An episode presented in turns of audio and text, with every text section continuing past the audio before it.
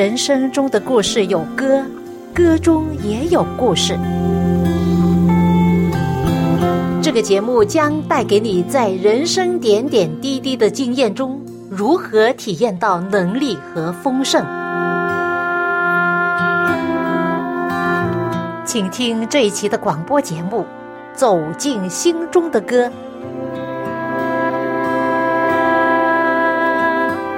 亲爱的听众朋友，您好，我是肖阳，又到了我们走进心中的歌节目时间。谢谢您陪伴我这半个小时的节目光阴。不知朋友你是否接触过患有自闭症的孩子？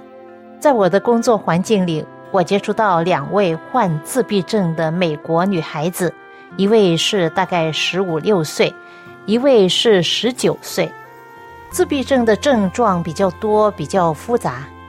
通常来说，他们会存在语言或行为方面的一些障碍，比如说不愿意说话，不善于跟人沟通，语言的组织能力和表达差，精细动作无法完成，注意力难以集中，运动平衡感比较差，兴趣爱好比较狭窄，表情比较矮板，对于大人的指示一般来说不太搭理。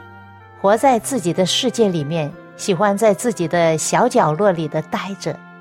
然而，对于一些患者，他们可能会通过一些特别的训练而得到改善的。我所接触的这两位自闭症的女孩子，她们都不能正常说话。十五岁的那位可以说一些简单的，发出一些很怪异的声音，比如说“哦，妈”。或者发脾气的时候，他会大声的叫“哦哦哦哦”这样子。而十九岁的那位呢，他完全不说话，可以做一些哑巴的手语来表达。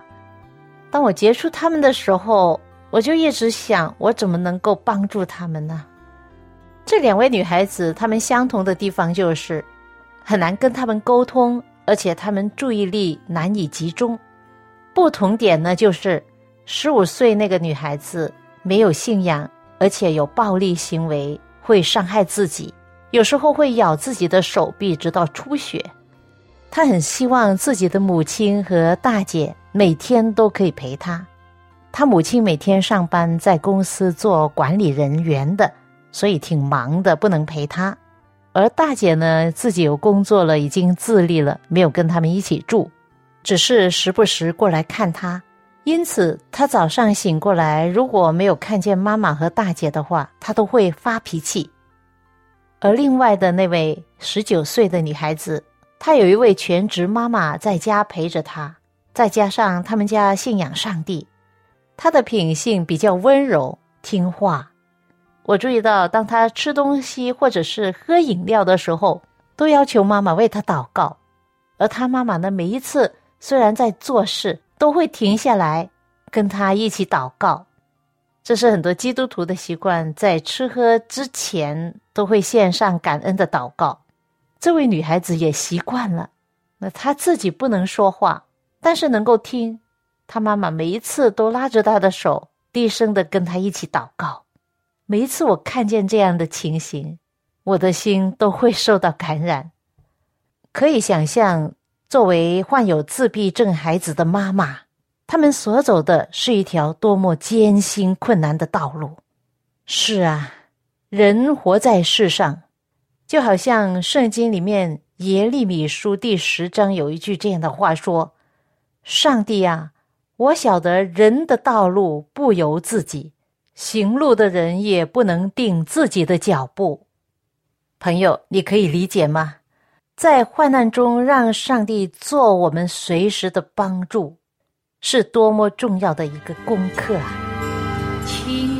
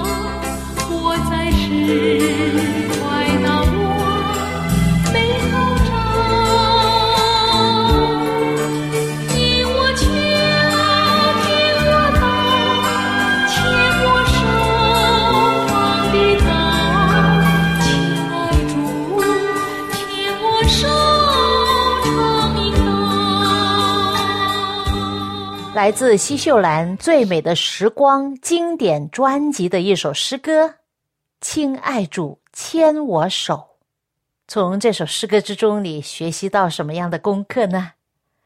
虽然前路凄凉，充满了疲倦、软弱、忧伤和苦愁，但是经历过黑夜苦难的人生，会更加珍惜有这么一位主垂听祷告，牵着我们的手。一步步的引导渡过难关。在台湾有一位韩姐妹，曾经因为自己有一位自闭的孩子而要寻短见。她原以为能够平平顺顺的度过一生，生儿育女，相夫教子，却事与愿违呀。韩姐妹在一个台湾的普通家庭生长，父母都期盼她能够有安定的日子。长大之后，她有一份安定的工作，并且组织了家庭，跟着他们有一位女儿，而他渴望能够再生一个男孩，但是他的府中却迟迟没有消息。求子心切的他开始寻求偶像崇拜的宗教，希望能够求得一个儿子。后来她怀孕，顺利的产下一个儿子，呃，师傅就对他说明。因为上天神明怜悯他在地上的功德，因此呢，就赐给他一个儿子。但是过了两年之后，他发现自己的儿子行为有一些怪，对人没有什么反应，他一直没有发展语言，不说话。疑惑不解的他，就去求问师傅，但是他们的回答却都是坏消息。师傅说，因为他前世的孽障太深重。他必须要还债，他心中百般疑惑。当初不是说我很善良吗？现在怎么回事？刚刚相反了呢？韩姐妹身边的人开始发现她的儿子有一些怪异，越来越多的人向她提起，令得她心中很痛苦。她便带着儿子去求医，医师看着他的孩子，便拿起一包卫生纸。放在韩姐妹的面前，于是她明白其中的含义，便痛哭起来。经过检查，儿子为极重度的自闭症，并且是低智能的孩子。听见这样的消息，他眼前一片漆黑，看不见未来的路。本来只求安稳的人生，如今却连这么简单的愿望都没有办法达成。从此呢，他每天以泪洗脸，也因为儿子有睡眠障碍，导致半夜需要起来陪伴儿子，令得他睡眠不足。如此，他们的生活发生巨变，他与先生的关系也渐渐疏远，最终也走向离婚的路。她成了一个单亲妈妈，带着她的大女儿，还有患自闭症的小儿子。可以想象是多么的艰难痛苦。自从听见师傅说孩子是自己的孽障之后，韩姐妹渐渐的在儿子的笑容中看见只有恨恶，甚至抓住儿子大喊着说：“我到底要还这孽障还到几时啊？”她心里面多次想着要死，想着怎么样死法，带着儿子一起死。当时他需要保姆照顾自己的孩子，然而请的保姆没有一个人能够撑过一天，因为孩子实在是太难带了，没有人愿意帮助照顾他，实在没办法。最后他打电话到一个基督教的伊甸基金会求助，当有一位基督徒的保姆来到家中要帮助照顾他的孩子，他一见到孩子就大声说：“哦，他好可爱哦。”他是上帝给你的礼物啊！当时韩姐妹不明白他说什么，心中充满疑惑，认为这保姆不出几天一定会像其他的保姆一样放弃了。但是出乎他意料，这位保姆坚持下来了。这位基督徒保姆很用心的照顾孩子。那时候，童姐妹因为儿子的情况，加上睡眠不足。导致他有忧郁的症状。这位保姆不仅白天照顾他的孩子，也因为知道他失眠状况，于是每天晚上都打电话给童姐妹，讲圣经的故事给她听。在与保姆的对话中，童姐妹才发觉，原来这位保姆也有一位自闭症孩子。她非常惊讶，为什么这位保姆还能如此快乐？有一天，韩姐妹在商店跟一位店员在聊天，店员向她说。最近，他们正在为一个自闭症的孩子的家庭祷告。虽然他们都不认识这个家庭，但是依然每一天为这家人向上帝祷告。他听着听着，就感觉到他所讲的这家人可能就是自己呀。一问之下，他真正的了解到了，原来这么多陌生人都为自己祷告啊。当他告诉店员。他们为这家庭所祷告的人就是自己，他们俩都感觉到非常的兴奋和意外。原来啊，这位保姆邀请教会的兄弟姐妹都为韩姐妹的家庭祷告。两年的时间过去了，保姆依旧的向韩姐妹说：“上帝的创造都是美好的，包括他的孩子。”这个观念令韩姐妹内心震撼。有一天。因为他子宫长了七公分的肌瘤，情绪也很不稳定。保姆询问他是否能够一起做祷告，也为他做绝志归向主耶稣的祷告。他同意了。就在祷告之后，忽然之间，韩姐妹感受到一道温暖的光进入她的心里。信主之后，教会的弟兄姐妹继续的为他祷告，甚至来到他家中。做洁净祷告，并移除他以前所拜的偶像。当他们一边唱着诗歌，一边移除偶像的时候，庙宇的师傅急忙打电话来。当时韩姐妹没有听到电话声，而在拆除偶像之后才回复他的电话。原来当时师傅在意念中看见他一手拿着圣经，一手抛开佛珠，因此就打电话来阻止。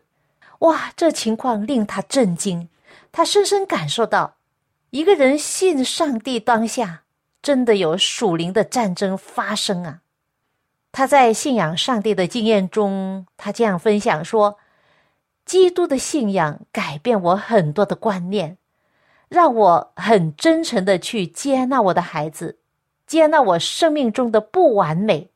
我曾走了一段要毁灭自己生命的路。”现在我的儿子已经二十五岁了，我当了身心障碍者的妈妈已经二十几年了。如果没有天赋上帝，我早就不存在了。他依靠上帝胜过了苦读，对人说：“孩子不是孽障，而是上帝给的礼物。”他甚至感谢耶稣让他生下这个孩子。圣经中有一段这样的经历，深深打动他的心。在约翰福音九章一二节，他这样读道：耶稣过去的时候，看见一个人生来是瞎眼的。门徒问耶稣说：“拉比，这人生来是瞎眼的，是谁犯了罪？是这人呢，还是他的父母呢？”耶稣回答说：“也不是这人犯了罪，也不是他父母犯了罪。”是要在他身上显出上帝的作为来。他说：“这经文很简单，但是对我们这样的妈妈看了非常感动。我们终于可以抬起头来。我读圣经的话，生命一直在改变。上帝真的是一个听祷告的上帝。上帝重新让他与他的儿子赢回来灿烂的笑容。”韩姐妹开始参与基督教团体所开展的天使心事工，这个事工是专门为同样遭遇的家庭服务的。于是她有机会陪伴许多这样的家庭走过艰难人生路，当中跟他们一起经历了欢笑和泪水。虽然孩子不能说话，但是韩姐妹发现上帝依然大大的使用她的生命。他在天使心服务的时候，还被邀请到其他的国家去分享见证，现场人数众多，许多都是身心障碍者的家长。他能够站在台上，万分感动的分享他自己的经历和见证。他想，如果不是因为自己的儿子，他就没有机会向这么多人分享见证和传福音了。过后，他还收到很多电子邮件，许多父母亲向他表示感谢，而他发现他的孩子也成功的打入了其他父母心刚硬的心，明白上帝正在使用自己的儿子来改变生命。他向众人说：“是因为我的儿子让我能够传讲上帝的爱。”是我的孩子让我成为一位伟大的妈妈，是我的孩子用无言的世界教导我成为一位有爱心、耐心的母亲。我的心的安息，当危险如波涛冲击，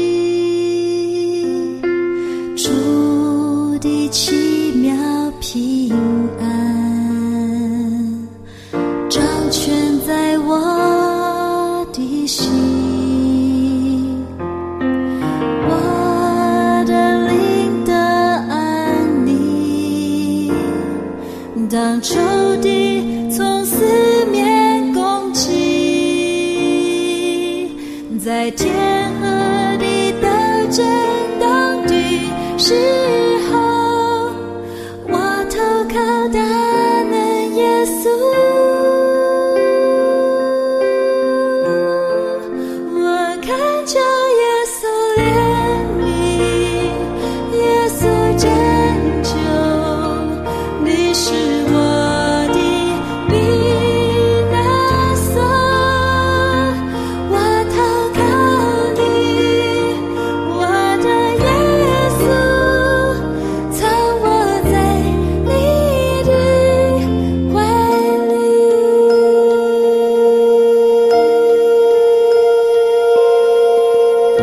来自泥土音乐的作品，由圣姐妹作词作曲并演唱的这首《耶稣，我投靠你》，一首美好的诗歌，正在鼓励人要向耶稣投靠。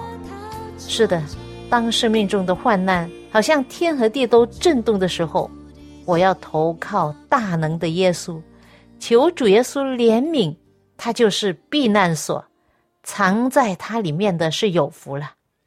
这首诗歌的作者圣姐妹分享到，她在危难时呼求主耶稣的经验。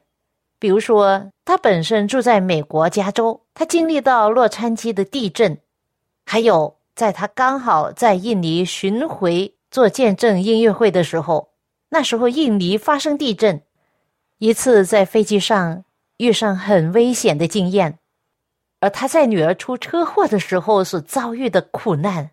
更加不用说了，知道自己无能为力，但是可以依靠那位大能的主耶稣。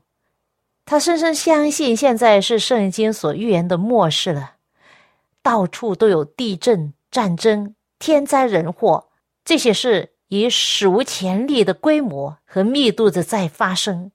任何国家、任何人，无论在地球的哪一个角落，都同样受到危险，无法幸免。当灾难来临的时候，再多的财富也救不了你，再强壮的建筑物也不堪一击。渺小的人终于会意识到人的有限，我们多么需要一位坚固的避难所。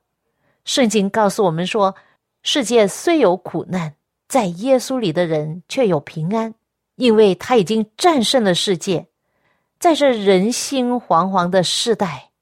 还有什么应许比这更宝贵的呢？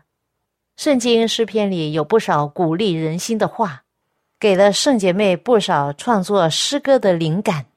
这里说：“上帝啊，求你怜悯我，怜悯我，因为我的心投靠你，我要投靠在你翅膀荫下，等到灾害过去。”诗篇五十七篇第一节。另一段也这样说。上帝说：“你要在患难之日求告我，我必搭救你；你也要荣耀我。”诗篇五十篇十五节。刚才我在分享台湾韩姐妹的故事。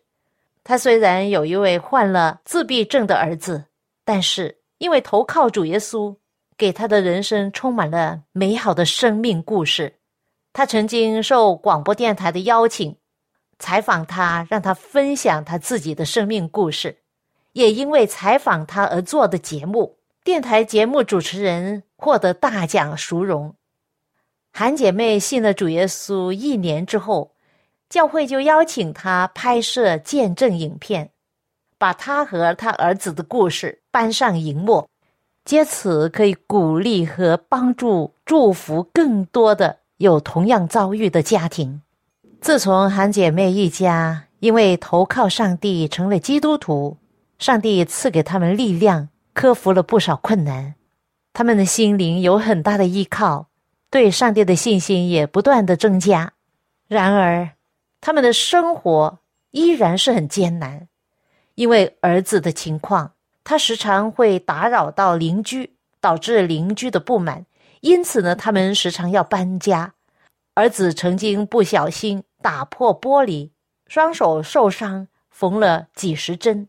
韩姐妹极为心痛，也因为儿子读高中的时候，发现他得了一种罕见的疾病，使得他不能控制四肢。他会打自己与身边的人，在一些生活起居上非常需要人的照料。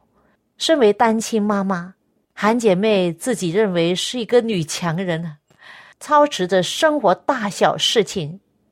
看着妈妈辛苦这么多年，她的大女儿就向妈妈提起：“妈，你配得被男人疼，我期待着你有一个爱你的先生。”韩姐妹心想：“都上了五十岁了，家里有一个患疥病的孩子，会有人愿意娶我吗？”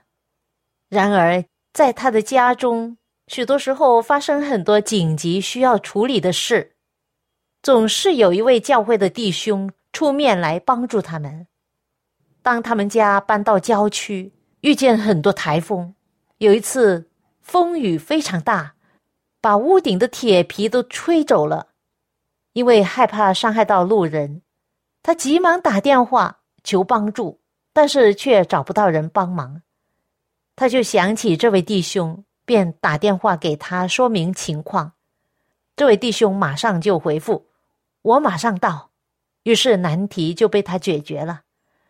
韩姐妹发觉这位弟兄对自己的心意深受感动，她也很惊讶。为什么明明他可以一个人过快乐的日子，但是却说愿意照顾他和儿子？上帝的预备很奇妙，他们相恋并相爱，最终步入了婚礼殿堂。结婚半年后，韩姐妹不小心摔断了脚，在康复前，儿子所有的起居都是由先生打理。有一天半夜。家中的热水管爆裂了，他的先生紧急的处理危机。他总是说：“有我在，你不用怕。”这让韩姐妹感受到无比的安全感。她明白，上帝所赐给她的丈夫是她以前想都不敢想的。就如圣经所记载的说：“上帝为爱他的人所预备的，是眼睛未曾看见。”耳朵未曾听见，人心也未曾想到的，《格林多前书》二章九节。是的，韩姐妹心里充满了感恩。她说：“当你安静下来的时候，你就会发现恩典是何其的多。”他常常带着儿子一起祷告。儿子虽然不会说话，但是在祷告时总是大声的喊着。阿门，阿门，就是诚心所愿，这是不是很奇妙？为此，做妈妈的心中满满的对上帝感谢。虽然生活中仍然有许多挑战，但是靠着上帝，总有平安喜乐的日子。他说：“我跟我的孩子一路走来，有很多的泪水，也有很多的平安喜乐，但是。”我只要想到上帝，我心中就满有盼望和能力。如今韩姐妹在教会全职服侍上帝，全心全意的到处奔走，分享自己和儿子的生命故事，成为福音使者，成为上帝的见证人，成为许多人的祝福。愿上帝的爱继续的带领他，赐福给他，让他的生命影响更多的生命。亲爱的听众朋友，听了韩姐妹的生命故事，你有什么感想呢？我不知道在你的家人朋友中是否也有同样的遭遇。当然，有这样遭遇的人，生活一定是不容易。但是在艰难困苦、不容易的日子里，最重要的是。有一位大能的主可以投靠，人可以借着信靠上帝而重新得力，得到克服困难的能力。不但如此，生命中活着是有希望，因为在今生虽有苦难，很快的，当主耶稣再回来的时候，一切的苦难和泪水都会过去，而随之而来的就是与主耶稣永远在一起，是一种永恒的快乐和平安啊！